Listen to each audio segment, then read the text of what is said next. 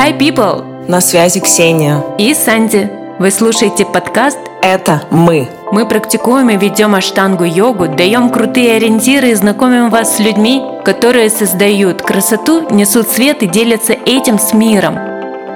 Мы 108% в эзотерике, но не отрицаем науку, поэтому в подкасте каждый услышит что-то важное для себя.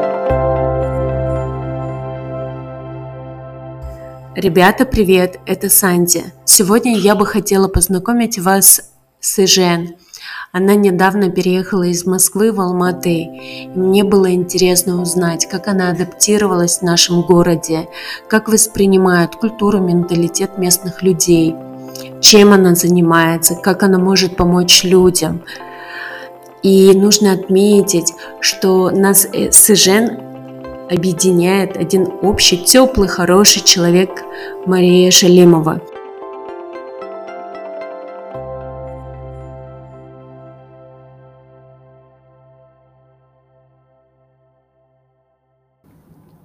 Привет. Рада быть с тобой, Санди. Спасибо, что согласилась ответить на все мои вопросы. И мой первый вопрос, он такой а, простой, потому что для Казахстана твое имя, оно какое-то необычное, Ижен. Что оно означает? Ага. Знаешь, ты говоришь, что мое имя необычное для Казахстана, а вот у меня дочка маленькая, ей пять лет, и для нас здесь все имена необычные. Мне кажется, мое имя такое обычное среди прочих равных, которые есть здесь. А, знаешь, я, а, когда стала профессионально идентифицировать себя, у меня встал вопрос, как мне выделиться. По паспорту я Евгения, фамилия у меня Сергеева. В России это абсолютно обычно. И да я думаю, что я не в России, а в любых странах, где есть ну, вот эти русские фамилии, русские имена. И тогда у меня стал вопрос поиска вот этой какой-то особенности моей, как бы я могла э, себя представлять. Я стала вспоминать, как меня называют. Кто-то меня называл в детстве, меня называли там Евгеша. Я подумала, ну нет, это не очень по бизнес. А потом и, и у кого-то было произношение имени на испанский манер, это Женевьева. Mm. А я вспомнила, что одна из моих близких коллег называла меня Эжен. И я ее тогда расспрашивала, что это. Она говорит, надо по-французски. И я стала вот пробивать имена и, и посмотрела, что да, по-французски Женя – это Эжен. Э, и я прям быстро, знаешь, я очень реактивный человек, я прям быстро взяла, поменяла себе во всех соцсетях э, на Ижен Сергееву имя, а, почувствовала, как мне с именем Ижен, отлично, написала его через И, Ижен, и потом только стала рас, просматривать историю, а, а как вообще правильно пишется. Выяснилось, что пишется через «э», а не через «и». Но mm-hmm. было поздно что-то менять. И потом я встретила француза, и я говорю, меня зовут Эжен. Он говорит, Эжен. Я говорю, ну да. Он говорит, это же мужское имя. Тихо, никому не говори. Ну, то есть женского имени и Жен не существует. Поэтому ну, это, это вот ну, так, такое короткое имя а, Евгения на французский манер вместо Жени. А что это поменялось? Вот как ты переименовала себя, и вот ты чувствуешь как-то на тонком плане? Да, я чувствую, потому что у меня есть три. Есть Евгения, угу. это я одна. Есть Женя, это я другая. А есть и Жен, это я третья. Как конкретно чувствовать вот эту разницу, как, как ее объяснить словами, мне сложно, но что-то простраивается другое, когда я Эжен. Вот Эжен это такое мое социальное, оно очень свободное, очень устойчивое, очень яркое, очень самобытное и самодостаточное, очень уверенное в себе. Знаешь, вот как будто это какая-то единица в системе, которая точно знает э, свое место, свою роль и правила. Mm. Вот Женя и Евгения, они другие. Mm-hmm. Ну, мне представляется это как э, определенная одежда. Да. И если ты, ты примерно понимаешь, в, в какой ипостаси я сегодня буду, и выбираешь сегодня в этом платье. Да, такой социальный костюм, и он мне очень здорово помогает, потому что в этом костюме я прямо вот очень четкая, структурная, и я прямо на своем месте. Знаешь, это, ну, так как я занимаюсь психологией, мы подойдем к этому, а, то для меня это такой пример, как можно переживать разные роли. mm. как можно по-другому входить в определенные задачи. Ты меняешь себе имя, ты надеваешь эту роль, и ты вот уже делаешь то, что тебе легко и просто. Спасибо, что ответила. Я приму себе сведения. Ты можешь просто, да, это тоже использовать как инструмент. И все, кто нас слушает, могут использовать такой инструмент угу. как, как роль. Угу. Ну, знаешь, что приходит на ум? А, древний, ну, русский язык, когда мы признавали себя как «я есть». Я да, есть. Я есть. Я есть. То есть у нас было какое-то пространство понимать, что в нашем содержании есть. А, в силу того, что вот я Санди, я уже отождествляюсь и вшиваю себя в это содержание Санди. И даже не понимаю иногда о том, что я есть Санди. То есть моя душа находится в содержании Санди, да. И это так здорово, когда ты вот три роли указала, и о том, что я есть в этом содержании, я могу и в другом в контейнере быть, и в третьем контейнере быть. Да, да это очень круто. А, давай поговорим о твоей профессии. У тебя на страничке, так как мы недавно только знакомы, я вот со страницы все, что вычитала, ты нейрокоуч, наставник, и ты не могла бы чуть подробнее расшифровать а, свою профессию и как ты вообще можешь помочь людям? Угу. У меня там нейрокоуч, психолог, наставник. Туда еще не влезла штука, которая называется метаконсультант. То есть если бы я могла а, написать метаконсультант, я бы оставила только это. Но так как я а, должна быть социально понятна, хотя, видишь, непонятно, то я ну, пишу, пишу, что я нейрокоуч, наставник и а, психолог. Я, давай сейчас я попробую объяснить, да, через, через метаконсультирование, это, это некий подход к работе с людьми, к консультированию людей, который соединяет в себе психологию, коучинг, нейроподходы в коучинге, то есть то, что объясняет работу мозга и то, что помогает через понимание работы мозга приходить к определенным результатам. И я наставник в том смысле, что есть какой-то опыт, есть какой-то путь, который я прошла, и я помогаю людям этот путь также проходить. То есть, знаешь, если начать с наставника, то я себя сравниваю с э, таким гидом, который водит людей в горы. Так как я была год назад на Эльбрусе, я могу этот опыт не просто рассказывать со стороны, а я видела, как гид ведет людей в гору. Гид – это человек, который много раз ходил этим путем, и он знает, а, какой путь легче, какой путь безопаснее, какой путь, возможно, длиннее, но правильнее для того, чтобы дойти до своей вершины. Вот когда человек находится, а так как я сопровождаю а, а, людей в личных трансформациях, в личных переходах, на пути переходов, то я помогаю дойти до вот этой внутренней вершины, ну и внешней в том числе, и спуститься с этой вершины. И знаешь, самое сложное в горах оказалось не идти вверх, а идти вниз – Угу. Для меня и вот для мы с мужем, с мужем вместе ходили, для него тоже.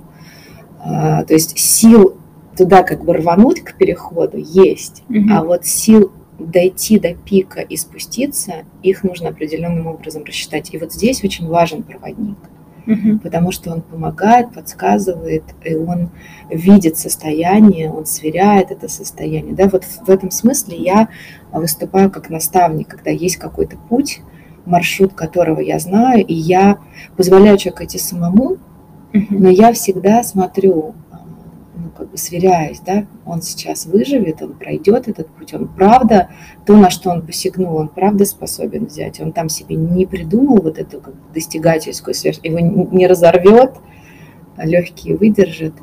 А что касается коучинга и психологии, так как я занимаюсь работой с людьми не в бизнесе, а в личной сфере, то есть я лайф-коуч, психолог, э, то невозможно заниматься а, коучингом. Возможно заниматься коучингом в бизнесе. У бизнеса есть очень четкие рамки. Бизнес ставит задачи, uh-huh. и э, коучинг хорош в этом смысле, да, потому что он помогает от э, точки А в точку Б очень четко двигаться и ограничить это задачами бизнеса. В жизни по-другому, когда человек ставит себе такую лайв-задачу, то в эту задачу впиливается прошлый опыт, uh-huh. какие-то установки глубинные, какие-то глубинные непрожитые события, переживания. И когда мы движемся к определенной цели с человеком там, в коучинговом формате, мы все равно попадаем в зону психологии. И поэтому там, я работаю с психологией, я работаю с движением вперед, и иногда я это движение сопровождаю как наставник. Ну, проще говоря, как я представляю, к тебе приходит человек с запросом, а, находясь в своей однокомнатной, допустим, квартире, и он говорит, я хочу приобрести дом. И ты говоришь, стой, я знаю, как это все выполнять, как дойти до своей цели, но давай-ка зайдем в твою однокомнатную квартиру и посмотрим а, по полочкам, все ли разложено, все ли ты понимаешь, что в твоей однокомнатной квартире находится. И потом уже пройдем к будущему, то есть вернемся к прошлому, посмотрим, есть ли какие-то моменты, которые тебя ограничивают – почему ты не идешь. А потом выходим из зоны комфорта и там уже э, прокладываем путь. Верно? Мне нравится такой образ квартиры. Я никогда так не смотрела. Да, можно и так, э, и так про это сказать. Знаешь, сейчас очень модно таким терминами описывать изменения, что есть ну, вот эта точка А, когда ты говоришь про однокомнатную квартиру, есть точка Б. И ко мне приходят люди, которым в точке А уже некомфортно в однокомнатной квартире. И они говорят, да, я хочу в большую квартиру. Но сначала они описывают образ этой большей квартиры. Очень часто здесь затык я хочу в большую квартиру, но я вообще-то не очень знаю, в какую конкретную квартиру я хочу. А наш мозг так работает, что он выделяет энергию и ресурсы только тогда, когда он понимает, куда человек хочет попасть. И какое-то время уходит на то, чтобы осознать, а зачем тебе изменения. Ты живешь в своей однокомнатной квартире, это же хорошо. Mm-hmm. Зачем твой мозг должен тебе дать возможность, а мы все равно управляемся мозгом, управляемым мозгом так или иначе, да, нам важно с ним считаться. У нас есть и другие части нас, которые управляют процессами, но мозг это то, что либо даст нам вот эту возможность, как в йоге. Mm-hmm. Если мы его убираем и концентрируем свое внимание на дыхании, тогда он ну, успокаивается да, и не мешает нам. А если он все время там, типа, зачем, зачем ты это делаешь, как тяжело, как ужасно, как я страдаю периодически, mm-hmm. да, что мне мозг рассказывает, зачем ты это делаешь, уходи отсюда тогда я не попаду в те изменения, в те трансформации. Поэтому вот мы сначала работаем с тем, чтобы дать мозгу понятную картинку, потом мы осознаем, а то, где ты оказалась там, ну вообще, ну что это? как ты тут оказалась, как ты тут живешь, да, правильно, как у тебя все в полочках разложено. Может, хорошо все, может, не надо ничего менять, может, ты себе придумала, или кто-то другой тебе рассказал о том, что ты должна измениться, а тебе на самом деле все устраивает. И если человек говорит, да, я хочу все-таки переехать из однокомнатной квартиры в другую, тогда мы простраиваем путь. И этот путь и, и невербальный, и вербальный в том числе. Uh-huh. А у меня до встречи с тобой, возможно, сейчас какой-то будет а, надлом, не надлом, а, а моя призма uh-huh. восприятия, кто есть психолог, кто есть коуч, кто есть а, человек, который проводит а, и дает осознание настоящего времени. А, до встречи с тобой я понимала, что психолог всегда разворачивает твое внимание в прошлое, в твое детство, а, как к тебе люди относились, как ты относился к людям. Человек, который обучает осознавать настоящее время, а, это в основном преподаватели по йоге. Ну, у нас э, йога – это и есть синоним настоящее здесь и сейчас.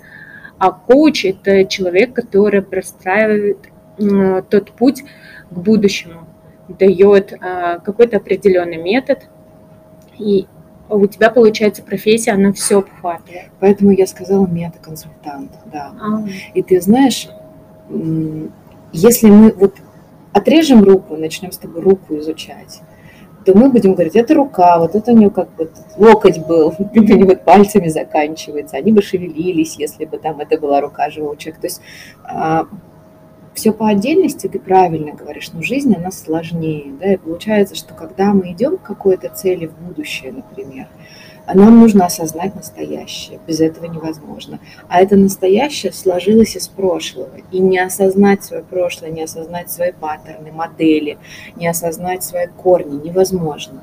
То есть не признав свое прошлое, невозможно осознать настоящее и невозможно двигаться в будущее. Ну, по-честному невозможно. То есть можно сказать, я отрезанная рука, давайте вот как бы переместите меня в другое пространство. Но это будет иллюзия. Угу. То есть, э, получается, те люди, которые попадают к тебе на терапию, это в основном долгосрочный проект. Ну, не проект а отношения. По-разному. Знаешь, я бы не назвала это терапией, потому что это все-таки, ну, наверное, такое консультирование. Тут еще важны роли, в которых мы выступаем. В моей работе мы всегда равны-равны. Вот в терапии бывает, что а, психолог выступает в роли взрослого и доращивает какие-то части а, клиента, потому что они не выросли определенным образом mm-hmm. в силу контекста а, прошлого. А, мы в моей работе входим изначально, ты на 100% ответственна за тот результат, который ты хочешь получить, и за те изменения, которые с тобой будут происходить. Я не могу взять ответственность за твою практику, mm-hmm. да, за практику духовной, душевной работы, которую ты будешь проводить. Только твое намерение здесь важно, и только ты его сможешь. То есть, и даже если тебя будет трясти и говорить, пожалуйста, иди в большую квартиру, она тебе не будет нужна, и там ты придешь, я тебя как мамочка могу туда притащить, да, или как взрослый, но а, тебе не будет там хорошо. А, когда, то есть, а я в данном случае отвечаю только за пространство, которое создаю, и за инструменты, которые я могу дать. Да, по большому счету я ничего больше не могу. Я могу свидетельствовать, я могу присутствовать, я могу давать инструменты, понимая, что за процесс происходит, но взять ответственность за изменения не могу. Поэтому я говорю консультирование, чтобы немножко вот про роли было клиенту понятно. И про долгосрочно ты мне задала вопрос. Обычно у меня есть клиенты, которые со мной два года, их мало. Обычно мы заканчиваем через год. Угу. Обычно мы заканчиваем через год. Иногда бывает, у меня есть первичная бесплатная диагностика с клиентами, и у меня стояла задача посмотреть, как это работает. Я год, ну, я ее провожу всегда, но год я активно про это рассказывала, чтобы э, какой-то сделать вывод о том, как она работает. Есть люди, которые после первой встречи уже получают результат. Mm-hmm. То есть первая встреча всегда дает результат, это такой вау-эффект.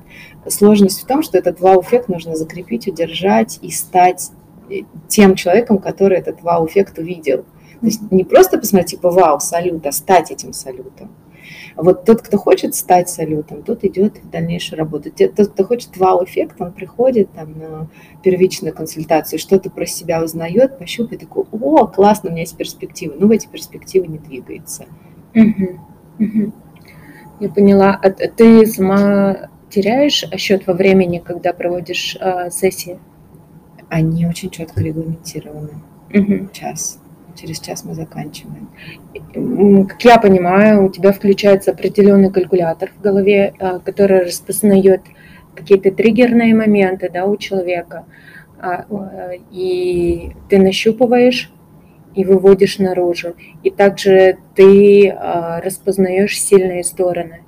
И, соответственно, ты это все сопоставляешь с намерением, с каким намерением пришел человек ты с, какими, а, с каким запросом, правильно? То есть ты не... Сейчас в нашей беседе ты раскрываешься как, а, как личность, а, рассказываешь, какой метод ты предлагаешь. Но если бы я была твоим клиентом, ты бы не нравится мне слово «всасывалась», ты бы членораздельно распознавала мои, мою речь мою вербальную какую-то э, общение, жестикуляцию. и я бы была бы просто как на разделочной да, доске. Вы так стра... ты все правильно объясняешь, но это очень страшно. Если бы тебе, если бы кто-то сказал, типа, ты всасываешься на разделочной доске, еще и очень дорого, знаешь, боже мой, всасываешься, разделываешь, еще и плачешь. Да. Знаешь, это а, ну, как получилось. Ты, ты, ты хорошо, знаешь, ты же со стороны это объясняешь, да, ты через а, а, э, себя пытаешься это каким-то образом а, вербально объяснить. И это очень, это очень здорово, это очень мило, и это интересно.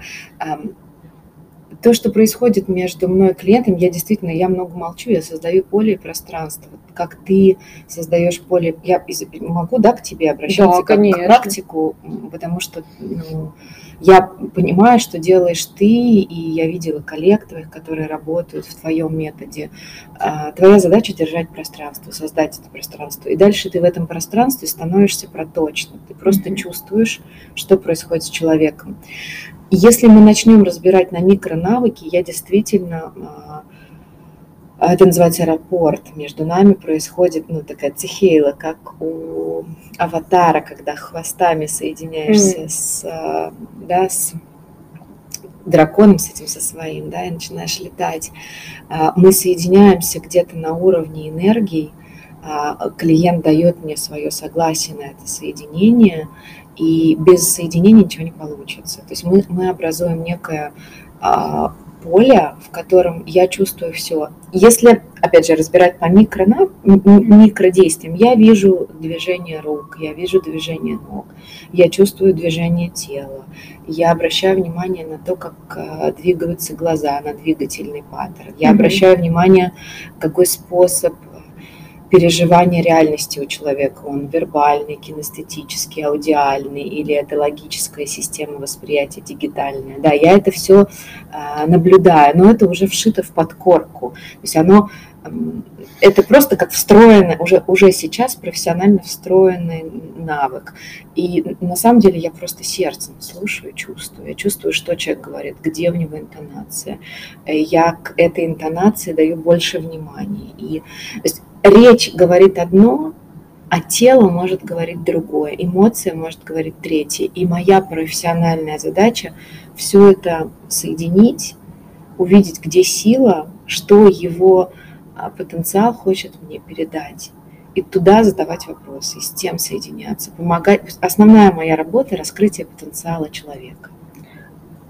У актеров есть такой метод «включите, выключите роль». Я, кажется, Юрий задавала у нас в подкасте этот вопрос. Они вовремя включаются в роль, и, то есть играют роль своего героя, полностью погружаются в эту реальность. И я задавала вопрос, а вы вот вы играете в ман... ну, не знаю, я не хочу уже больше страшные примеры. Давай, давай. Вы играете какую-то а, совсем противоположную роль, а, что исполняете в своей жизни, да, и вы несете эту роль домой, и также начинаете, вот ваш мозг работает. На что мне ответили, у нас есть метод выключить. То есть они садятся, какой-то созидательный процесс у них происходит, и они осознают, что эту роль оставляют в театре. Как у тебя происходит, когда ты начинаешь общаться с людьми совсем не связанными с, психолог... ну, с психологией, mm-hmm. а, с посторонними, ты применяешь метод, ты осознаешь, что ты сейчас включена и больше работаешь как э, терапевт. Потому что мы, например, у нас очень много шаблонов у йогов. Э, якобы мы не переживаем, мы не страдаем. И мы должны находиться в одном и том же состоянии. Да, мы, надеюсь, придем к этому состоянию просветления, но мы не всегда а, те, кто создает пространство, ну, как бы в зале. Э, снаружи, во внешней тот, среде. Кто в зале и тот, кто вовне, это могут быть разные люди, это, скорее всего, разные люди. Как твои имена, да. Как мои имена. Я услышала твой вопрос. Смотри, когда я вхожу в пространство сессии, я готовлюсь. Я вхожу в нейтральное состояние ума, и в той практике, которой я больше принадлежу, это называется поле любви когда я вхожу в состояние поля любви. Я наблюдатель, там я сижу у своего внутреннего костра, И я приглашаю потенциал человека к этому внутреннему костру.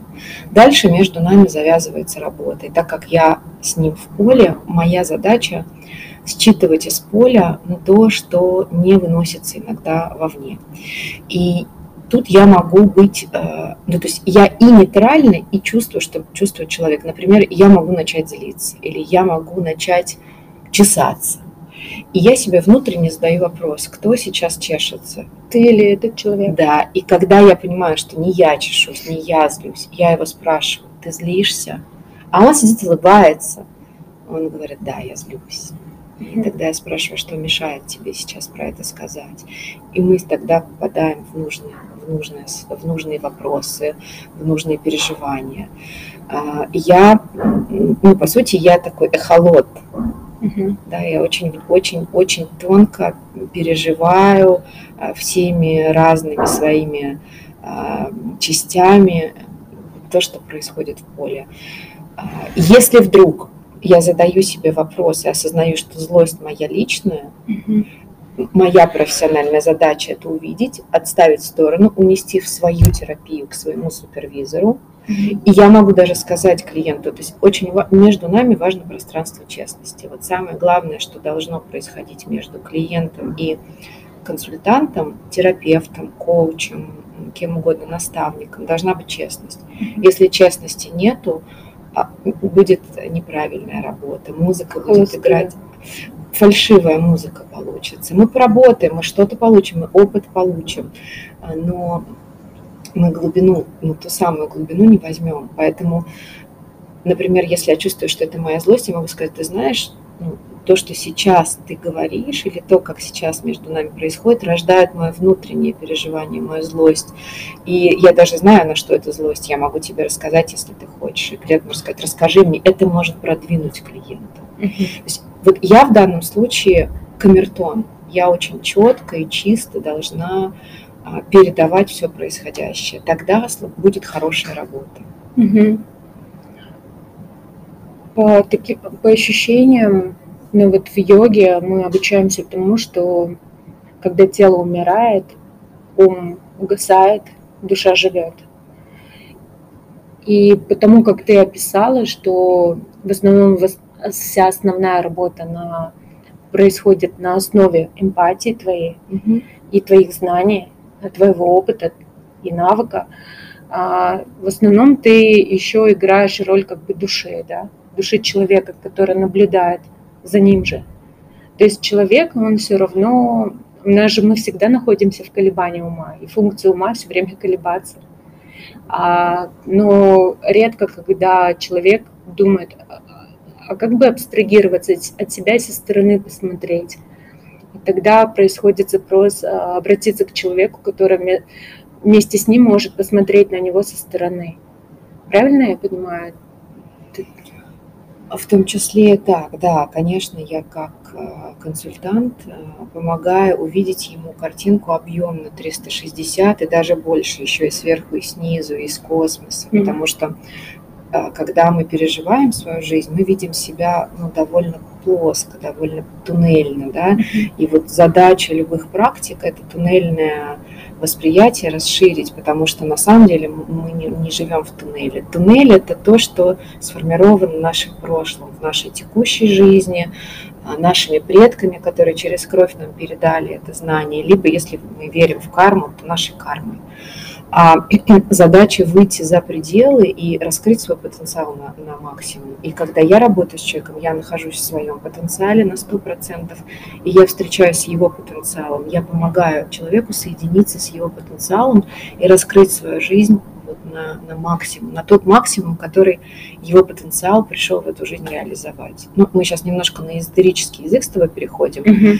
но я могу сколько угодно научных методов использовать в своей работе. И я сейчас заканчиваю магистратуру психологии, у меня много дипломов э, в коучинге, в психологических практиках.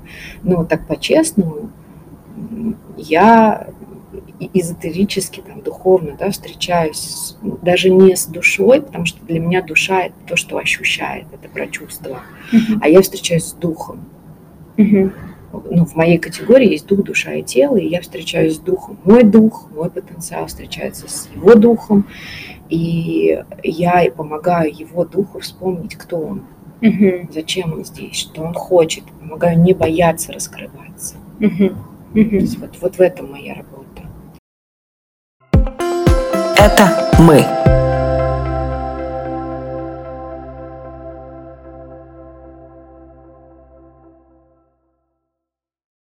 Беседуя с тобой и при первой встрече ты упомянула, что у тебя учитель а, шаман. Угу. И для себя я подумала, о, какой крутой человек передо мной, а, потому что у меня два терапевта. Один а, нейрофизиолог, который не воспринимает эзотерику, а второй терапевт, он психолог и нумеролог, а, плюс ко всему эзотерик. И мне так хорошо. И они друг други знают, потому что ну, это моя природа. А, мне хочется знать, вот во мне юрист опять всплывает, научные статистики, разъяснения, эксперименты. С другой стороны, мне там тесно. И, и тут ликует во мне вот этот йог. Ага, я же говорила, в ведах говорят то. вот. И я встречаю в одном человеке многогранность. А, скажи, вот, расскажи, пожалуйста, о своем обучении. Когда ты начала, у кого ты обучалась, а, почему шаманизм, угу. почему Блаватское имя прозвучало. Ты знаешь, ты знакома с ней? Ну, когда я обращалась к хроникам Акаши, а, я начала копаться, откуда это все взялось, и поняла, что Блаватская оставила знания о том, что можно угу. посмотреть на себя ну, через какого-то человека, либо подойти к этому, тоже угу. поговорить с наставниками, ангелами. Угу. Знаешь, про учителя, да, и, наверное, с него начну рассказывать.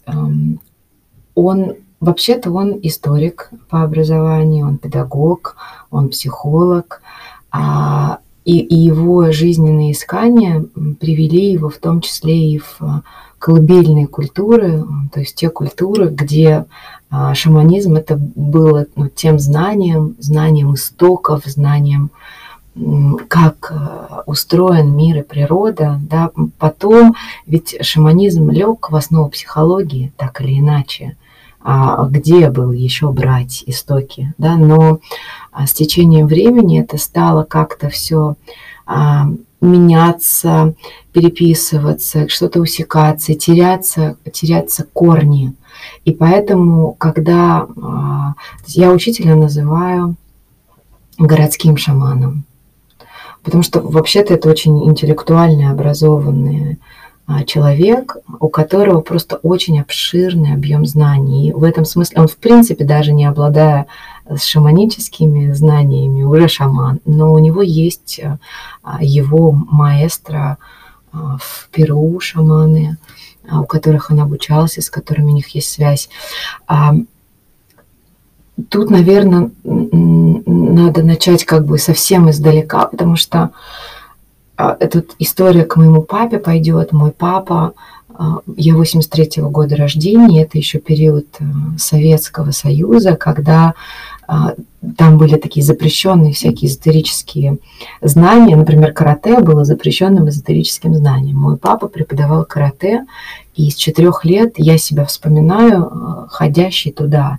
Видимо, там уже что-то внутри меня просыпалось, как напоминание о том, кто я и зачем я тут, что у меня есть вот эта потребность раскрывать глубинную суть мироустройства. И Дальше вся моя жизнь так складывалась, что мне попадались книжки. А в период э, развала Советского Союза папа пошел учиться в Институт нетрадиционной медицины. И э, чем мы только дома не делали, а чем мы только не пробовали, и с мясом, и без мяса, и на воде, и, и в общем, вверх ногами. А, и какие-то люди приходили, и там кто-то молитвы надо мной читал, а, когда я говорила о том, что у меня что-то болит. Ну, то есть я вот как бы соприкасалась с разным. И, наверное, я почувствовала, что в этом много интереса, много такого зова. А, поэтому я себе внутреннюю задачу поставила найти учителя. Но многие люди ставят задачу найти учителя. И ты говоришь о том, что для тебя учитель важен, вот из нашего с тобой разговора. А у меня такая потребность тоже была найти учителя. С одной стороны, это такая детская потребность найти кого-то взрослого, кто бы тебя вел. А я все время буду ученик. Можно у меня все время будет учитель? Это так хорошо. Учитель, он и по башке треснет, если надо, и похвалит, если надо, и ему можно и оценит. Понимаешь, вот учитель это очень хорошая такая родительская фигура. Да? А, я это понимаю. А, но в то же время я искала учителя, который бы мне помог вспомнить, кто я кто я, зачем я здесь, зачем я на Земле. Я верю в то, что а, я не просто функция, что у меня есть какая-то задача моего духа, души, потенциала, которую я хочу раскрыть. И вот ну, появился мой учитель, как отклик на мой запрос. Мне кажется, я уже ушла в ответе на вопрос, а, ну, то, то, то что я рассказываю, и от ответа на твой вопрос – не ушла? Нет, не ушла. Все, мы видим картину. С, да, да, где был запрос, почему, откуда. Вот, и когда я пошла изучать коучинг, э, в какой-то момент я осознала, что в коучинге недостаточно инструментов, и я пошла изучать психологию. И э, в процессе моего движения я встретила людей, которые э, занимались таким направлением, а, которая называется холодинамика. Холодинамика – это область, ее по-разному описывают, но это то, что совмещает в себе квантовую физику, шам, шаманизм и, а, и психологию.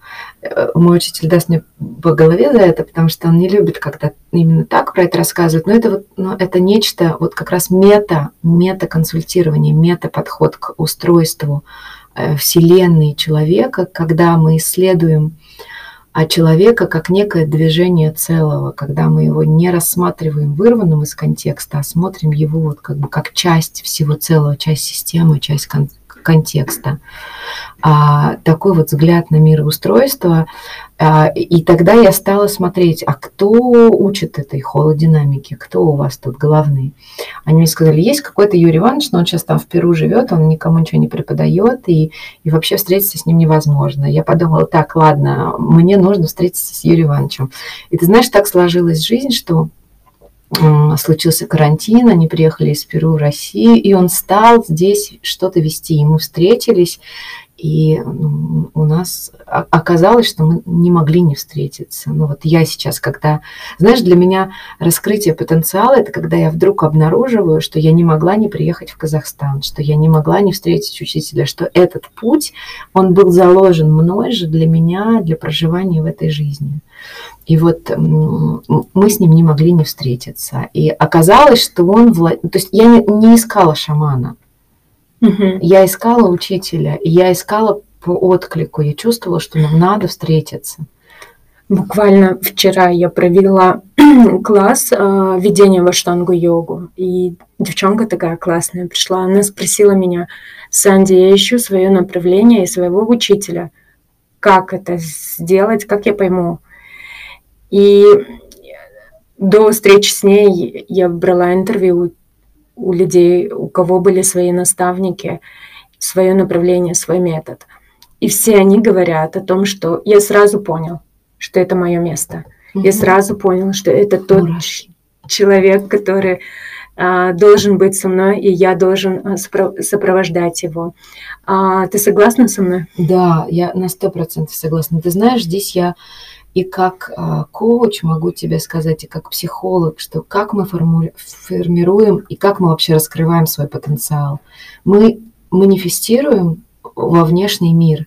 Мне нужен учитель, я готова. Мир, покажи мне моего учителя.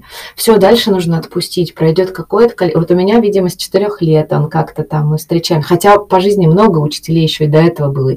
И за ним, я уверена, будут. А, но вот когда мы манифестируем миру, что мы готовы, а, то мир нам дает и на уровне ума дает, и на уровне нейронных связей дает, и на уровне физики, и на уровне духа и души дает. Там, то есть мы можем смотреть с тобой очень свысока на это, можем смотреть прямо приземленно, как материализация желаний. Ну да, и когда ты встречаешь это, ты вдруг понимаешь, вот он, угу. вот он.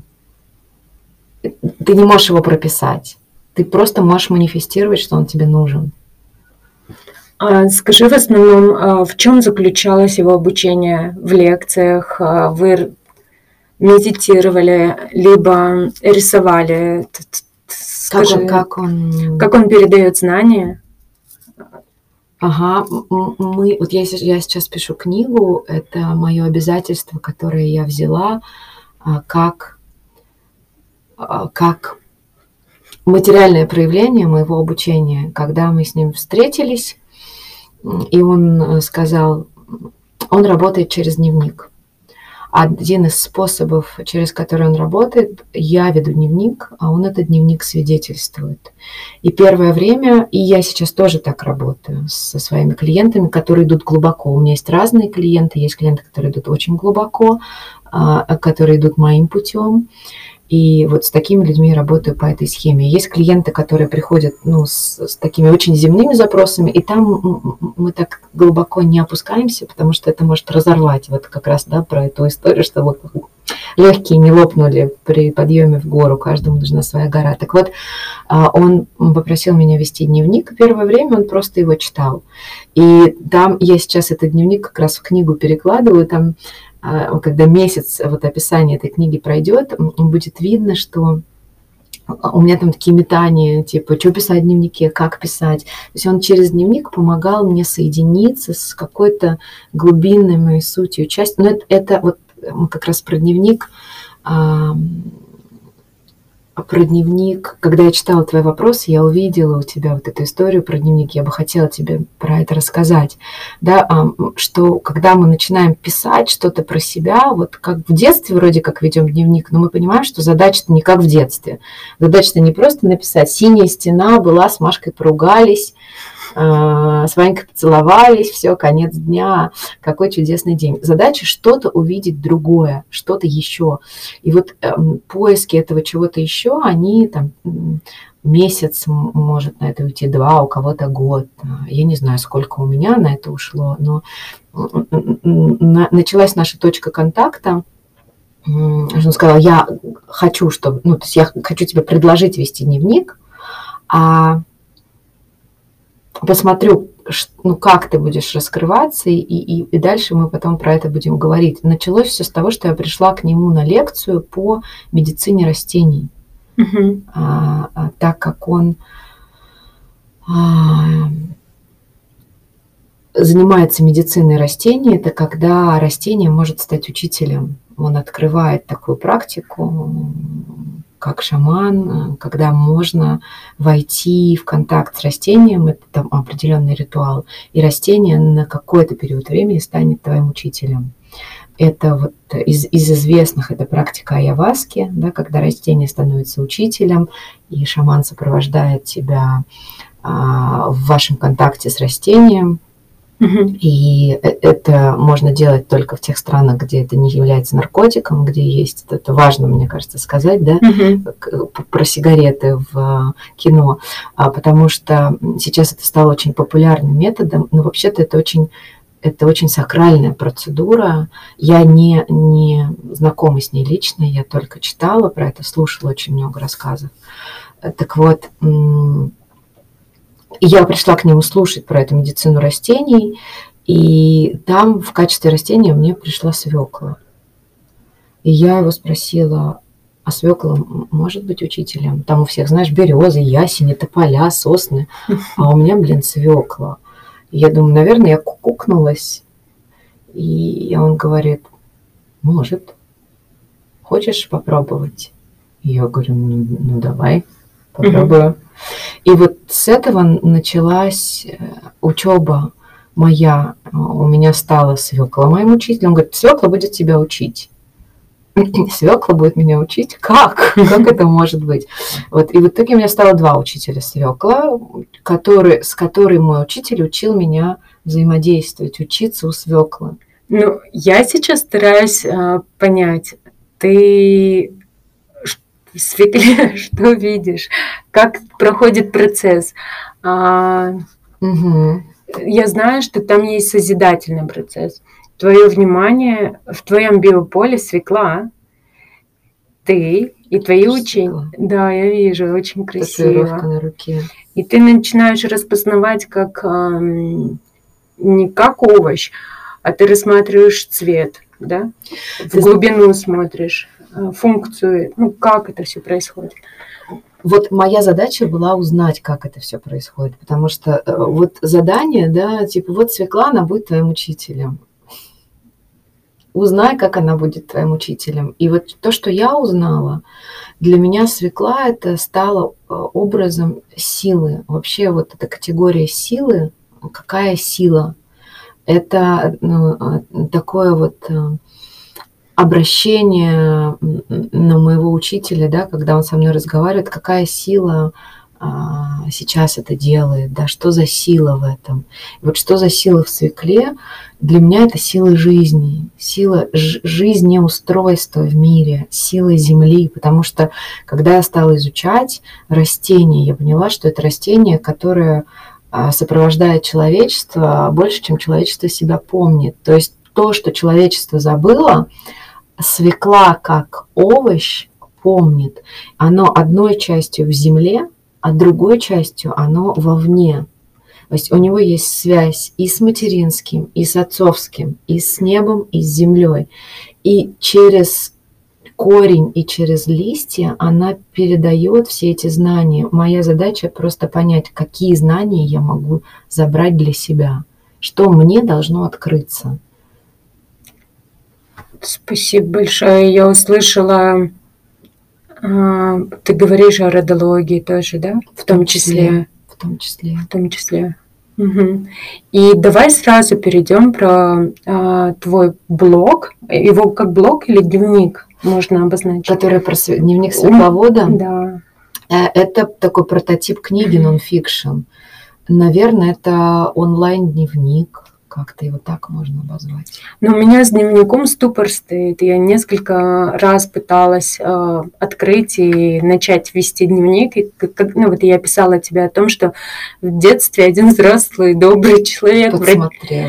все прочитал угу. и обсудил с другими людьми. И тут э, был неприятный разговор.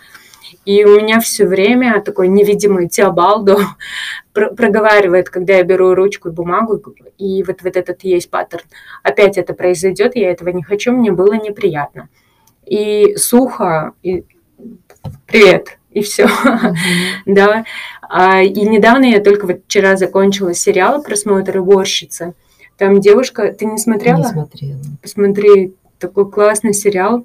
Девушка, которая находилась а, в семейных, ну, как абьюзерских отношениях эмоциональных, которые очень тяжело доказать, да, а, попадала несколько раз, э, несколько раз в приют, приют, и из этого приюта у нее произошла трансформация в какой-то момент. И трансформация за счет чего? За счет ее любви к писательству. Она вела дневники, она была параллельно уборщицей, и она стремилась поступить в университет. И в силу того, что вот этот рост личностный произошел, дальше она помогала э, девчонкам и мотивировала их писать. И в основном она говорила через писательство, для чего это нужно, для того, чтобы быть честной с собой и посмотреть, что находится в твоем психическом содержании. А, что тебе дал этот опыт? Писательства.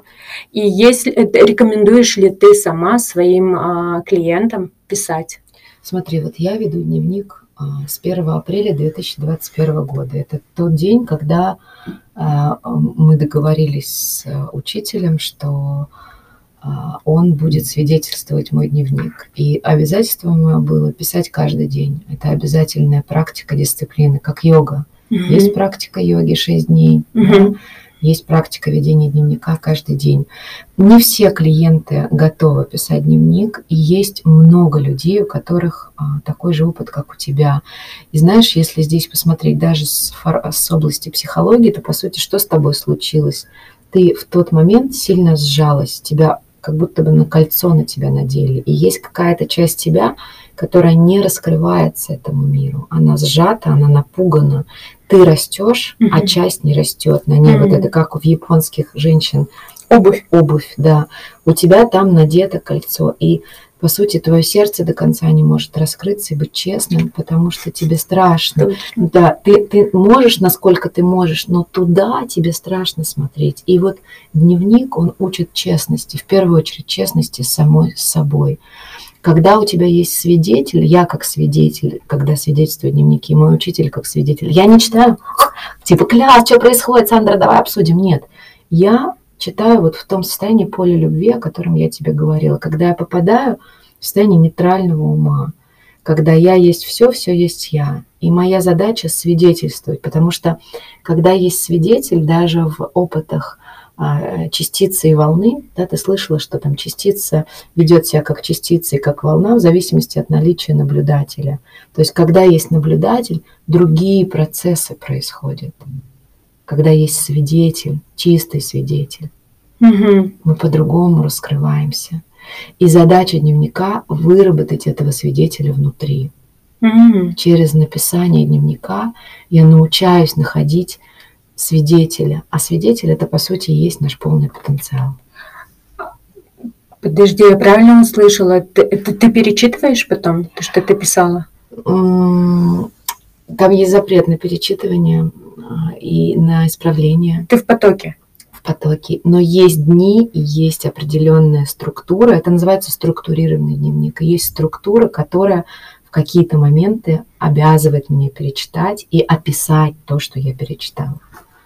И ты понимаешь, что иногда то, что было описано в потоке, э, когда заново ты перечитываешь, уже в другом потоке ты находишься. И это нормально, когда, ну, как бы твое мнение поменялось. На какой, потому что состояние, ты находишься уже в другом состоянии. Да и нет. Мгм. А, я увижу, что мое мнение поменялось. Я, ну, знаешь, что я увижу, когда я читаю? Я увижу часть. Я увижу разные части себя, разных внутренних актеров, которые проживают эту жизнь. И читая дневник, я увижу, о, из этой части я вот так реагирую, Мгм. а из другой части я вот так реагирую. Ого, у меня столько частей, как интересно. Мгм. Спасибо. Это мы.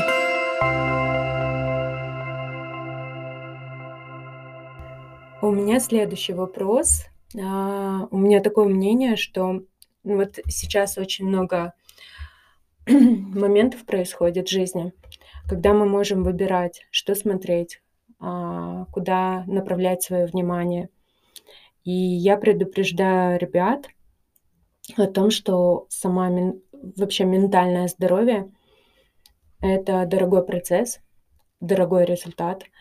А почему я так считаю? Потому что это не однодневный процесс. Ты находишь, а, во-первых, нужно а, быть лаки, удачливым, найти своего терапевта, который услышит и найдет ам, а, методы, которые подойдут именно тебе. И сам а, процесс психологии это не, не всегда приятно, иногда болезненное, потому что можно нащупать свои триггеры, уязвимые места и увидеть ориентиры и начать расти, перестраивать свои нейронные связи. Иногда хочется кашлять в этот момент, чесаться, раздражаться, да, вот, вот, вот этот момент. Плюс ко всему, знаешь, ну, для среднестатистической семьи походы к психологу, а, встреча, терапия, она ну, по карману будет бить. У нас, давай я расскажу, вот 50 долларов стоит один час. А, Я не знаю, в Москве, наверное, два раза больше. Вот у меня вопрос следующий. Ты согласна со мной, что ментальное здоровье это а, дорогостоящий процесс? Это раз. И во времени, и в деньгах это отражается.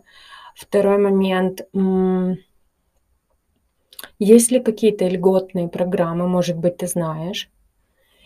И благодаря тому, что этот процесс не дешевый, человек начинает меняться. Э, Давай про ментальное здоровье начнем. Вот мне сейчас 39, я с 23 лет хожу к психологу без перерыва. Сейчас у меня есть психолог, семейный психолог, мы с мужем вдвоем ходим, и коуч. И еще есть супервизия, это то, куда я ношу профессиональный кейс для того, чтобы лучше помогать клиентам двигаться. Поэтому, конечно же, ментальное здоровье это очень важно для меня. Ну, то есть мой путь начался с этого. Я, а, у меня были абьюзерские отношения в юности с 14 лет до 19 или там могу путать сейчас уже по времени, и уже забыла даже, что они такими были, но вообще-то это то, что эти отношения подтолкнули меня к исследованию себя и вообще как бы помоганию себе пережить то, что со мной было. И я нашла психолога случайно. Больше я не ухожу из психологии. Я не собиралась становиться сама человеком, который будет этим заниматься. Я бизнесмен вообще-то по первому образованию, неплохой управленец, вот, но вот это стало моей работой. Поэтому а, теперь, наверное, про дорогой процесс. Чем больше мы вкладываем, тем больше мы получаем вкладываться в ментальное здоровье, если мы называем это ментальным, но там будет и духовное, и духовное следом, да, но мы можем ограничиться ментальным, потому что есть люди-материалисты, которые не хотят смотреть в душу и там в дух, угу. но они согласны смотреть э, в материальные изменения, да, потому что изменения а, в психике дают изменения в физике, в эмоциях, в социальном, угу. и, в общем-то, это все меняет вокруг нас. А, и чем больше мы вкладываемся в это, тем больше мы получаем. Как мы можем вклад измерить в нашем материальном мире деньгами? Угу. Но помимо денег там будет еще и другая работа. Да, например, у меня люди работают в перерывах, они получают задания между встречами. Они, кто ведет дневник, ведут дневники, они получают какие-то чек-листы, а, с наблюдениями. То есть э, это прям такая хорошая работа. Э, и, и если это просто психолог, например, тот психолог, к которому хожу я, это психоаналитический психолог. Мне не надо ничего делать э, среди недели, но я сама собираю материал, я исследую себя о том, а какая я, как я себя веду, с чем я таким сталкиваюсь, что мне важно проговорить от моего психолога, а, да, Поэтому это такой вот вклад и финансовый тоже важный вклад. Ты знаешь, ты называешь цену в 50 долларов в Казахстане, а у нас немножко разные доллары вот в России и в Казахстане, и немножко по-разному это проявлено. У нас в России это может быть, наверное, от 2000 рублей. Это, сейчас попробуем в тенге перевести это, нет, сейчас не переведу. 2000 рублей – это четверть от 100 долларов, 25 долларов примерно. Вот, наверное, вот так можно искать а, цену. Это от и выше, соответственно. А у меня сейчас цена 100 долларов за час, чуть больше, 120 примерно долларов за час. Но я не работаю часами, я работаю месяцами. Я беру клиента минимум на 4 месяца в работу. То есть час мы можно измерить вот так – но если за час, то я не возьму работать, ну, не возьмусь работать час, потому что мне нужны изменения. Длинные мне так важно работать. А, я знаю, что если человек не ценит тот процесс, который он делает с психологом, деньгами не ценит, то у него не будет происходить изменения. Угу. Это, ну, это уже проверено что человек говорит, я очень хочу, пожалуйста, поработай со мной, ты человеком работаешь, а он потом это все переворачивает с ног на голову, еще и тебе же по голове прилетит э, за то, что ты бесплатно поработал. Поэтому здесь, ну, не знаю, хочешь законы кармы, законы материального мира, законы духовного мира, должна быть плата. Угу. И деньги это такая оплата, которая процессы между нами закрывает. Вот как бы мы рассчитались и все твой процесс, это твой процесс, мой процесс, это мы попали, как бы полевую работу закрыли, мы разделились. Вот. И сразу выпадает вопрос, то, что обесценивание, да? Да, да, обесценивание происходит. К сожалению, вот так оно работает. Угу. А есть ли льготные программы какие-нибудь? Э, знаешь, Потому много, что... много, много угу. льготных программ. Если мы говорим про русскоязычное пространство, ну, я могу только про него говорить, я не изучала иностранные ресурсы. есть прям бесплатная психологическая помощь. Если у человека, например, а, нету э, финансовой возможности, но есть жгучее желание, такое горячее желание трансформироваться, он понимает, что им это важно. Вот, например, для абьюзеров, да, есть прям линии поддержки, где работают психологи. Туда приходят психологи, которые, у них там обязательно есть а, обязательное требование там, в этих бесплатных программах участвовать. Это а, то, что идет в зачет их квалификации. Они сидят на горячих линиях и работают.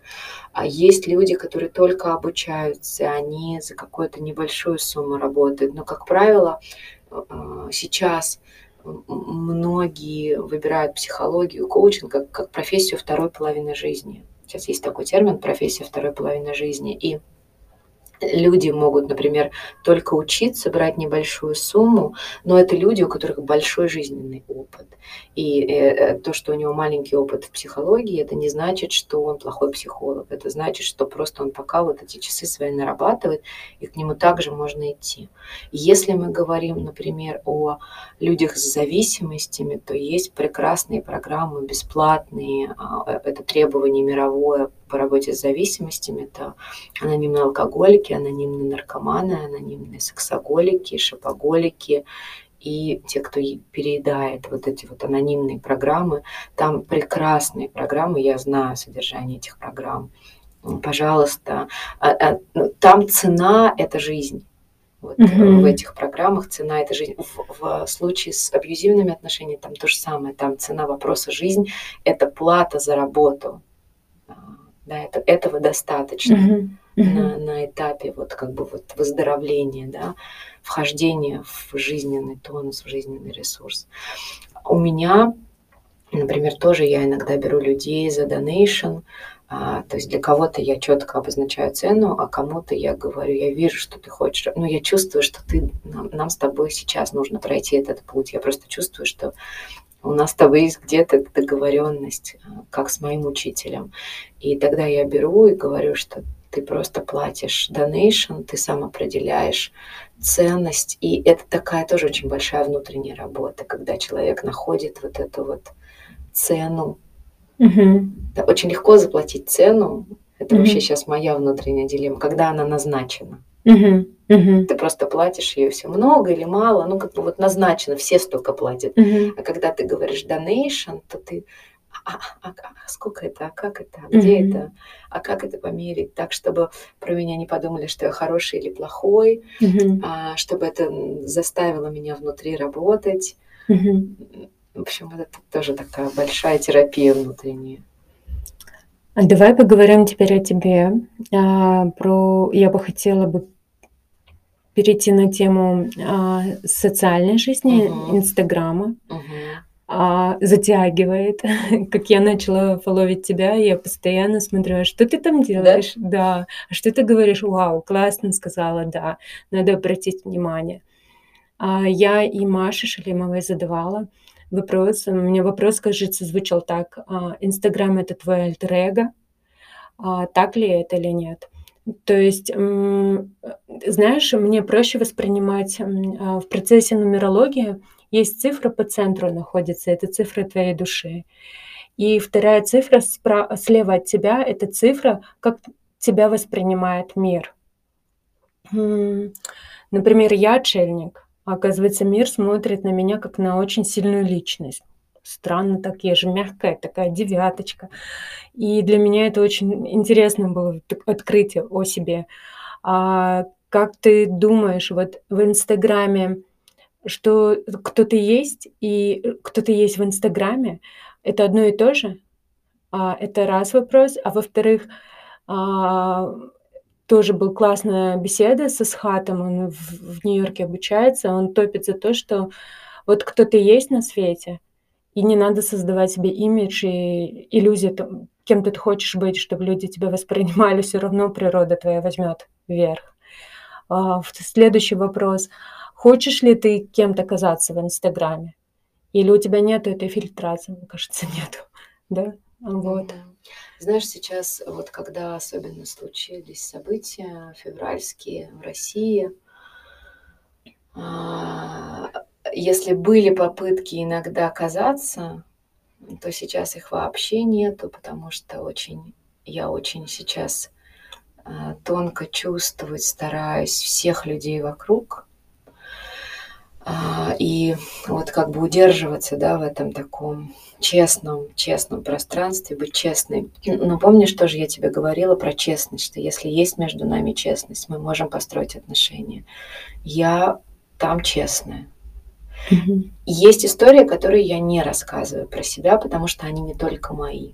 Они касаются кого-то, про кого я не могу рассказать. Но вообще-то я там такая, какая я есть. Я не знаю, ты можешь мне сказать, я такая или нет какая я там и какая я в жизни. Для кого-то я зеркало, кто-то смотрит на меня и думает, что я не настоящая, или что я слишком там радостная, или что я чего-то пытаюсь кому-то показать. Но это только зеркало для того, кто на меня смотрит. Это не про меня. Угу. Я стараюсь быть максимально собой, а потому что, ну, я по сути работаю собой и продаю себя угу. себя как проводника. Вот я такой проводник. Угу. И, собственно, у нас немного времени решить, будешь ли ты со мной или нет, как с проводником.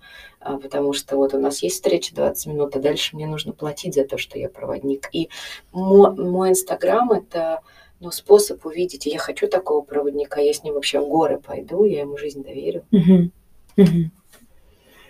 А, и ты, я недавно только начала, вот в начале апреля, вести а, Инстаграм. Свой. Ой, не вести Инстаграм, а фолловить тебя. Да, да, да. Скажи, до февральских событий у тебя Инстаграм, он каким был? Таким же. А, таким же, Таким да. же. Э, девочки, кто живет в Украине, они сейчас говорят, ты стала честнее, еще честнее. Я думаю, ну, в смысле, вообще наносное ушло. То есть, если раньше я... Ну, слушай, иногда бывает, хочется попеть что-нибудь там, покрасоваться, на себя mm-hmm. посмотреть, полюбоваться, чтобы другие посмотрели, какая ты офигенная, типа, смотрите, какая хорошенькая. Сейчас я понимаю, что я уже так не могу, потому что есть люди, кому больно, и эти люди на меня подписаны. Я, знаешь, я такой центр а, центр нейтральности, у меня ну, много людей отовсюду, и мне всегда удавалось, я раньше вела ЖЖ, сейчас веду Инстаграм, не становиться центром холиварных событий. То есть если вокруг идут какие-то драчки, я в эти драчки не ввязываюсь, мне как-то удается удерживать нейтралитет. И вот сейчас я понимаю, что вокруг меня есть люди, которые знают про войну, не знают про войну, а, там, нехорошо спецоперацию, да, а, как я российский гражданин. А, а, ну, кого-то это очень здорово задело, и кто-то все потерял, кто-то еще не потерял, и, и, может быть, не потеряет, но ужасно. Ну, в общем, моя задача сделать так, чтобы они все рядом со мной вдруг соединились с чем-то большим внутри себя. Вот, вот, вот как бы через эту честность. Поэтому я всякие песенки, хотя иногда хочется, тоже убрала уже. Mm. Просто оставила чистый, ну, ну, чистое вот такое состояние, из которого люди могли бы с собой соединяться. Скажи мне, что ты сейчас конкретно чувствуешь? Ага. А у меня такое расширение и немножко волнение. Ну, как бы, то ли я, то ли что ты э, и ты, и слушатели – а, даю, что ждали от э, этого эфира. Такое волнение немножко. Но так как я никогда себя не переслушиваю. Это хороший метод. У нас сегодня день начался с, это, с этой беседы. Да. Мне нужно было записать видеоролик. И так как я пересматриваю каждый раз и вижу ошибку, либо не нравится мне мимика, я, у меня первый вопрос вместо привета спросила, как ты это делаешь, как ты выходишь в сторис и оповещаешь, не ругаешь ли ты. Вот у меня внутренний чачман выходит. А у меня вопрос был глубже. Вообще, что ты чувствуешь сейчас? А, а как, как мир я переживаю сейчас? Э, да, вот. Угу. А, я переживаю так ты знаешь, оно на личном уровне тоже, ну, как бы на, на всех моих уровнях тоже происходит. Это глубокая трансформация. Я себя чувствую как женщина, которая рожает, которая сопровождает роды и которая ребенок, которого рождают. Вот и у меня такое трансперсональное переживание. Я его описываю в дневнике, я его нахожу. А, и я так переживаю процесс, который сейчас в мире происходит, что это некое рождение, перерождение, сопровождение рождения.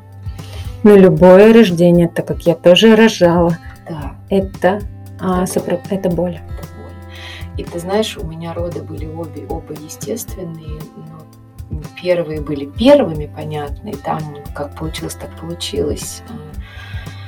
Хотя я рожала сама с гомеопатом, без, ну, там все равно усп- успевали делать какие-то обычные укольчики, но не было эпидурала, я рожала сама. Второе, я рожала уже с доулой, которая меня из дома везла в роддом, и я уже знала гипнотрансовые техники, я уже умела ими работать.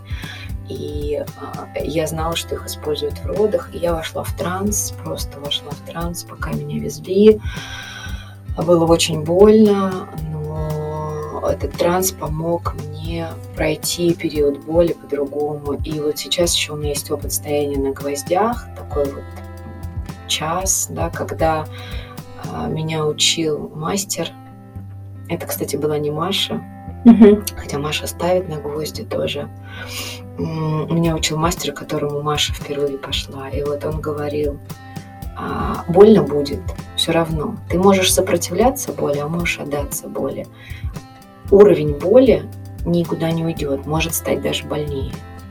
Но вопрос, что ты будешь делать? Ты будешь сопротивляться на зубах? Или ты отдашься ей и дашь ей просто пройти? И вот то, что сейчас происходит в мире, то, что я чувствую. Я чувствую, что опыт гвоздей – это то, что я сейчас переживаю.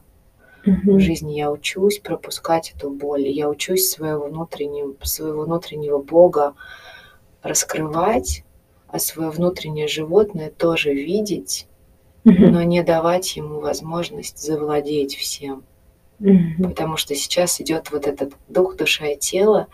Я их вся вижу, но это все я, и никто не, никто не больше, никто не меньше. Во мне есть и животное, и, и чувствующее, и, и то, что с космическим связано, с Богом, высшее. И вот научиться это все. Мне кажется, сейчас время, когда мы можем все это видеть. Расскажи про жизнь в Москве. Кем ты была? Чем интересовалась? Э, я работаю с 2016 года коучем, психологом, наставником, метаконсультантом. До этого я работала 7 лет в бьюти-индустрии, я была визажистом, а потом я открывала стартапы, бьюти-стартапы. У нас был в центре Москвы такой бьюти-хаб, где мы делали макияж, проводили бьюти-мероприятия, и у нас был салон э, и школа макияжа. Я преподаватель по макияжу, у меня есть работы в журналах в известных, где я была визажистом и стилистом, стилистом по волосам.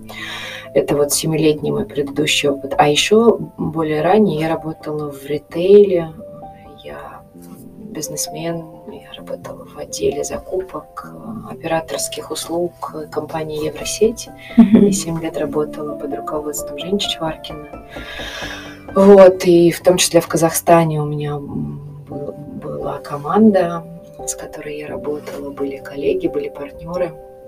Я сюда приезжала. То есть вообще-то я как бы из бизнеса, потом после первых родов я пошла в бьюти Мгм. индустрию, и в бьюти я увидела вот эту красоту душ- души женского Мгм. и, и столкнулась с тем, что я хочу это видеть, а женщина боится, она себя не видит. И тогда пришел коучинг, как такое, знаешь, совмещение бизнеса, потому что бизнес, мне очень нравится энергия бизнеса, мне очень нравятся вот эти вот смокинги, каблуки, вот это все красивое такое, вот са- само переживание вот этой силы, энергии. И мне нравится женская внутренняя глубина и красота. Мне нравится, когда вот внешне вроде бы ничего нету, а такая сила и, и столько жизни. Мгм. Я подумала, как это можно совместить. И пришел коучинг, а потом на него психология, а потом вот это вот все.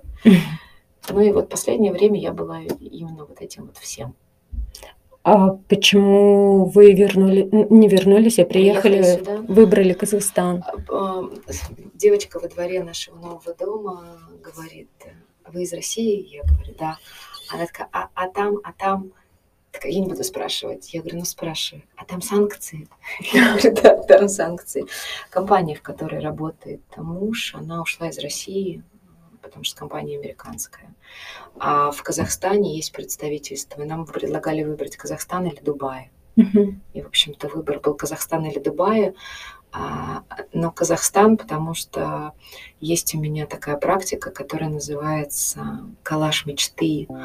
А, это ну, такая тоже холодинамическая, шаманская практика, где на этом коллаже у меня наклеен, наклеена главная мечеть Алматы. Неожиданно.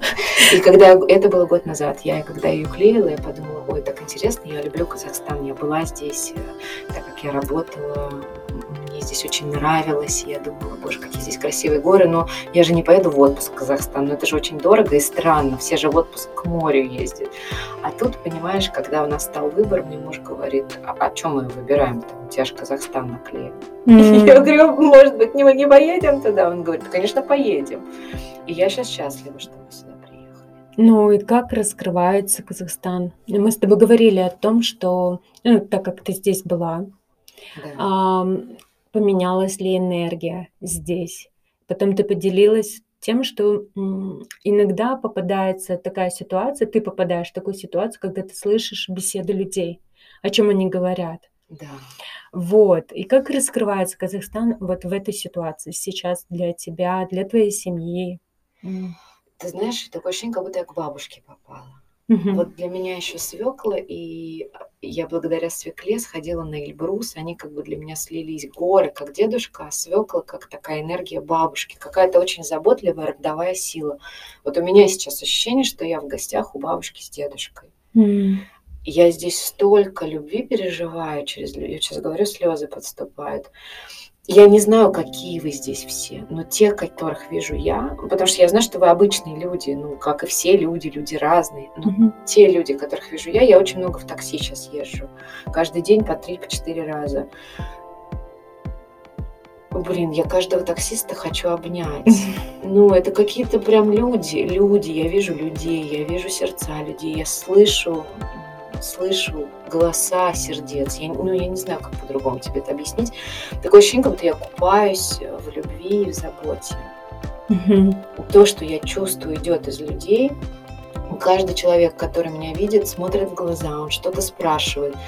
В Москве давно такого нет. Люди просто ходят мимо друг друга, они не видят друг друга. Здесь люди видят друг друга. М. Они, они, может быть, не слышат, но они пытаются. Это какой-то другой мир для меня. А твои друзья планируют сюда переехать? Маша с. Шалимова.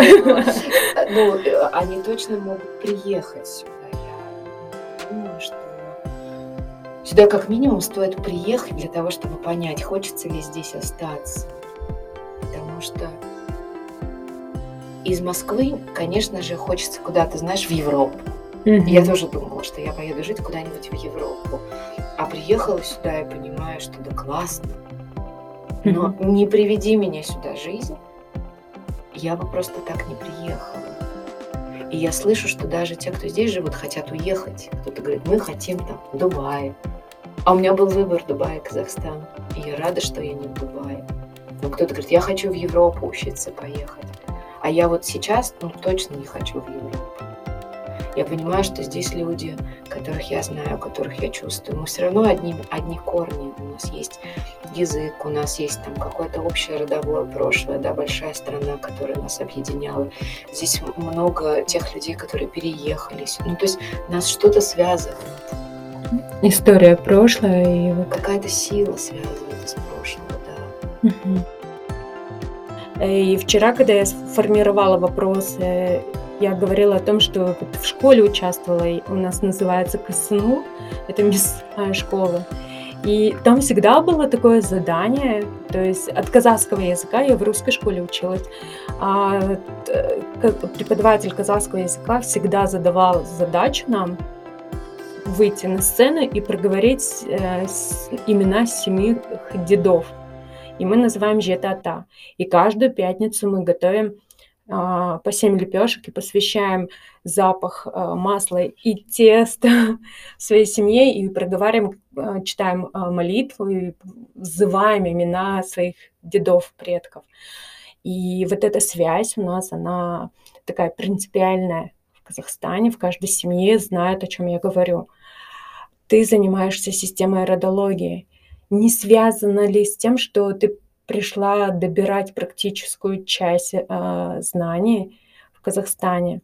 Потому что здесь вот прям биополе открывается, это естественная среда, где вот э, семейные узы, э, люди заточенные на семейных узах и на свои, все время смотрят назад и благодарят своих предков. Э, они знают свои корни. А, это очень важно, знать свои корни. Я не знаю, что я здесь буду добирать. Uh-huh. Интересно очень, что ты рассказываешь вот это вот плотно, про эту плотную связь с корнями, но я также знаю, что какая-то часть людей потеряла эту связь здесь, которые живут на территории Казахстана, потеряла или отказалась от этой связи, считая, что этой связи нет. Но это не так мы, мы кровь наших предков. И одна из практик, которой я занимаюсь, она называется релиф. Это практика перепроживания, если словами психологии, э, установ, родовых установок родовой памяти. Это а, извлечение уроков из родовой памяти с целью отпускания каких-то узлов, кармических узлов, родовых mm-hmm. узлов. Да. Есть что-то, что в роду происходило, и что-то, что не пропустила энергию. Вот что такое энергия рода, энергия жизни? Для меня это, это метафора такого большого водопада угу. от источника, от Бога, Угу. Мы можем кого угодно под именем Бога подразумевать, высшую силу, планеты, да, или Аллаха, или Иисус, кого угодно. Но вот э, как представители источника, да, понятно, что источник все равно один. И вот этот источник, вот огромная река водопада, это река жизни, река наших предков. И жизнь течет, но случается что-то. Сильная ненависть, сильная боль, а, почему я сейчас так болею за то, что происходит, угу. потому что только мы эти, вот э, это как камень, который падает в реку, только я как как специалист много-много камней помогла людям поднять, новые камни навалились. Вот эти камни, они мешают потоку жизни течь. И когда мы знаем наш род, по сути, мы уже своим знанием убираем эти камни, и сила жизни течет на максимум. И это позволяет нам раскрываться на максимум. Раскрывать своего воина, раскрывать своего оратора mm-hmm. или своего правителя. Не забывать, кто мы и что мы, потому что мы на сто процентов наши предки, никак по-другому. Ты на сто процентов мама и на сто процентов папа. Mm-hmm. Кто ты еще? 50 на 50 мама и папа, но на 100% мамина кровь в тебе и на 100% папина. Угу. И если ты это признаешь, то ты целиком, ты есть. Угу. Если ты это не признаешь, то есть лишь маленькая часть тебя, а другая в тени. Тень всегда стремится наружу. Угу. С чем работает психология? Почему больно? Угу. Потому что все, что вытеснено в тень, стремится быть проявлено и принято. И это больно. Угу. Если ты знаешь свой род, если ты знаешь имена своих дедов, у тебя есть сила и поддержка твоего рода, и тебе легче справляться со многими вещами, а многие вещи даже не случатся, потому что они напрямую передают тебе знания и уроки. Угу. Они эти уроки уже прошли, тебе уже не надо. И вот этот родовой процесс, который я делаю, мы с большой командой делаем это в Москве, там я делаю это индивидуально. Когда-то мой учитель приезжал в Казахстан и проводил э, эти процессы здесь. Это то, что позволяет нам попасть в родовое поле пространства, увидеть эти камни, которые забыты в физической реальности, вот в ментальной, в ментальной реальности. Увидеть, пережить, развязать этот узел, вынуть камень, забрать урок и пустить силу этого водопада в себя, Мгм. чтобы передать это дальше. Потому что наша задача какая? Впустить и передать жизнь дальше. Через детей, через проекты, Мгм. через какое-то любое движение. Почему недостаточно психологии? Потому что недостаточно смотреть назад. Нужно понимать, зачем ты эту силу выпускаешь. Вот ты разобралась Мгм. с чем-то, зачем? Чтобы что дальше? И когда ты знаешь, чтобы что, Мгм. это эту силу пропускаешь. Поэтому корни очень важны. Если я здесь смогу прочувствовать, как это, да, ну вот я же говорю, как бабушка и дедушка я здесь чувствую, как Мгм. будто бы я через горы и через людей, через сердца впитываю этот, этот, ну, этот, это переживание, что ли, как это, когда у тебя большая семья, и ты ее каждую, каждую неделю, для меня это прям большое уважение, ну, это правда важно. Чем хороши традиции и ритуалы? Это дисциплина. Мгм. Если этой дисциплины нет, мы забываем. В- Есть мультик Коко, Тайна Коко. Там а, традиция вот этой празднования Дня смерти Муэрте, и у них есть комната мертвых в каждом доме. И говорят, пока хотя бы один человек помнит предка, хотя бы один в роду, предок передает свою силу этому роду. Мгм. Все, что он нажил, это все принадлежит семье. Как только его забывают, все, что он нажил, уходит. И приходится заново переживать этот опыт. Поэтому чем больше мы знаем, тем больше мы помним, тем легче нам двигаться вперед. И здесь порождается такое знание, оценивание слов, да, ведь мы признаем своих предков через слова, поминания, как происходит в кругу семьи, и когда мы говорим о нем. Да. То есть э, мы усиливаем его силу Через звук, да, как через, через, слово. Через слово. Ну вот обычно, как это происходит, мы достаем фотографии, вспоминаем о нем. И в основном весь круг а, людей собранный для того, чтобы проговаривать и вспоминать о нем. Да, через есть, вот слово. когда ты вспоминаешь, представляешь, он на энергетическом уровне присутствует, Мгм, и он усиливает. мгм. И тогда ты вроде бы одна, но на самом деле их семеро дедушек. Мгм. Семеро по маме, наверное, еще семеро по папе. По папе. По папе. Вспоминаю только мужскую линию. Только мужскую, да. М, Вот. Спасибо, что ответила. У нас еще в Казахстане а, есть такая традиция ездить в места силы. Это могилы а, святых людей, либо батыров.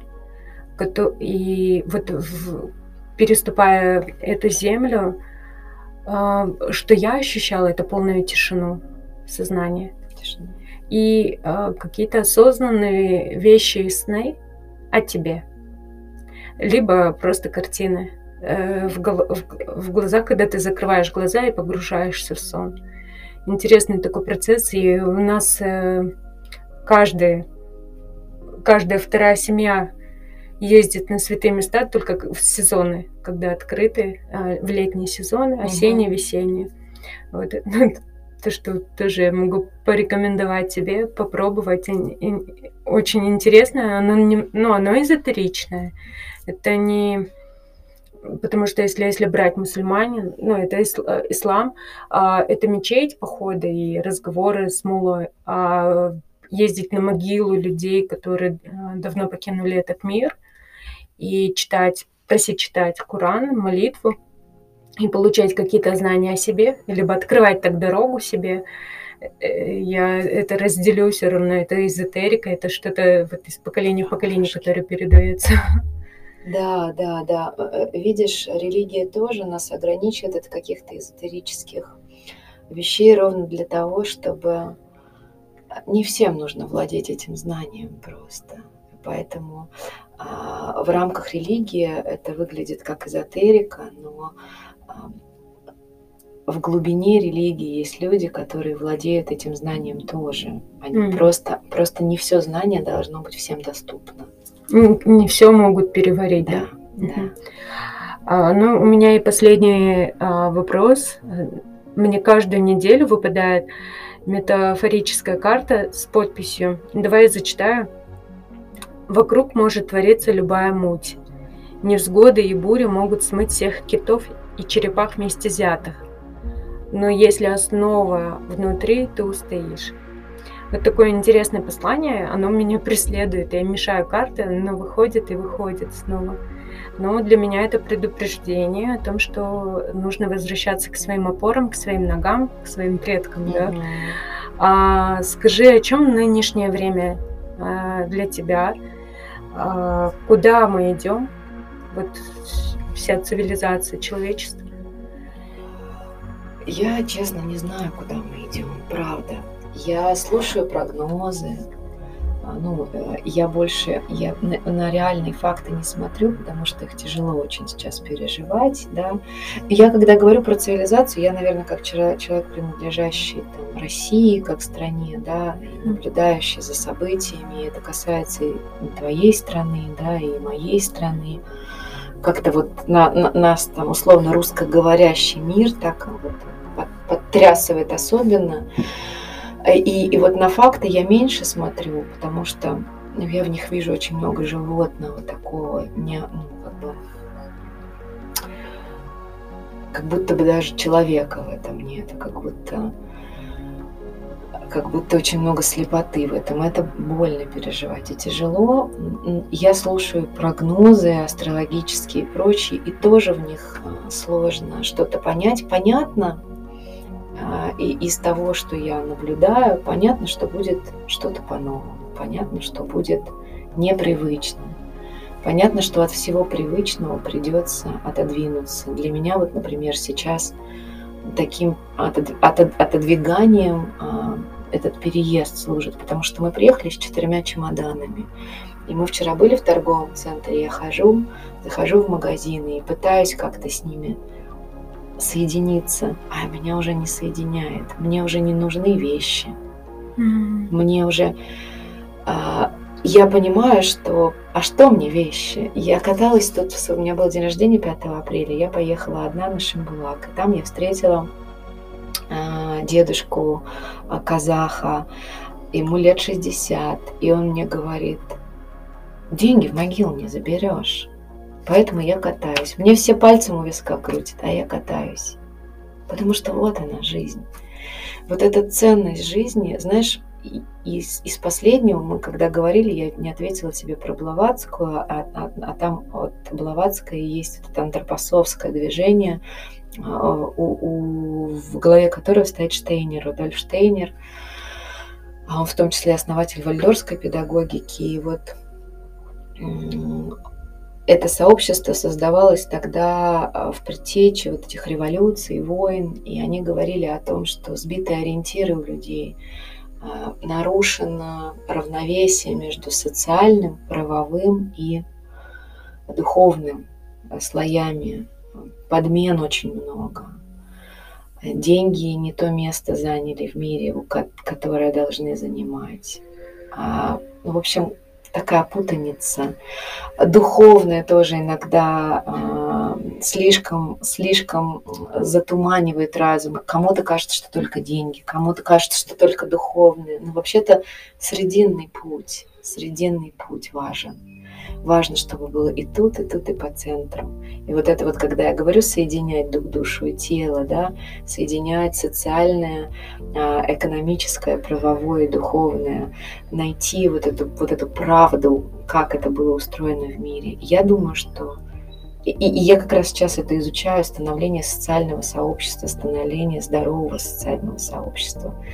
Э, я думаю, чувствую, что трясет для того, чтобы пыль стрясти, вот это наносное, чтобы мы увидели, что красота жизни в другом, не в брендах, не в том, чтобы казаться, а вот в этой, ну, в какой-то другой связи человеческой. А ты не могла бы еще сказать, а, мы с тобой в личной беседе говори, ты проговорила о том, что сейчас нужно освободить место ученика и быть учителем. Быть учителем, да. А, мне сказал мой коллега такую фразу, что он пришел к учителю и сказал, будь моим учителем. Он сказал ему в ответ, время учителей прошло, живи как бы хватит быть учеником. Помнишь, я сказала, что когда мы ученики, это очень удобно, мы как будто бы дети, как будто бы есть какой-то учитель, который старше, лучше знает, берет за нас ответственность, может дать подзатыльник или дать конфетку, как будто бы мы дети.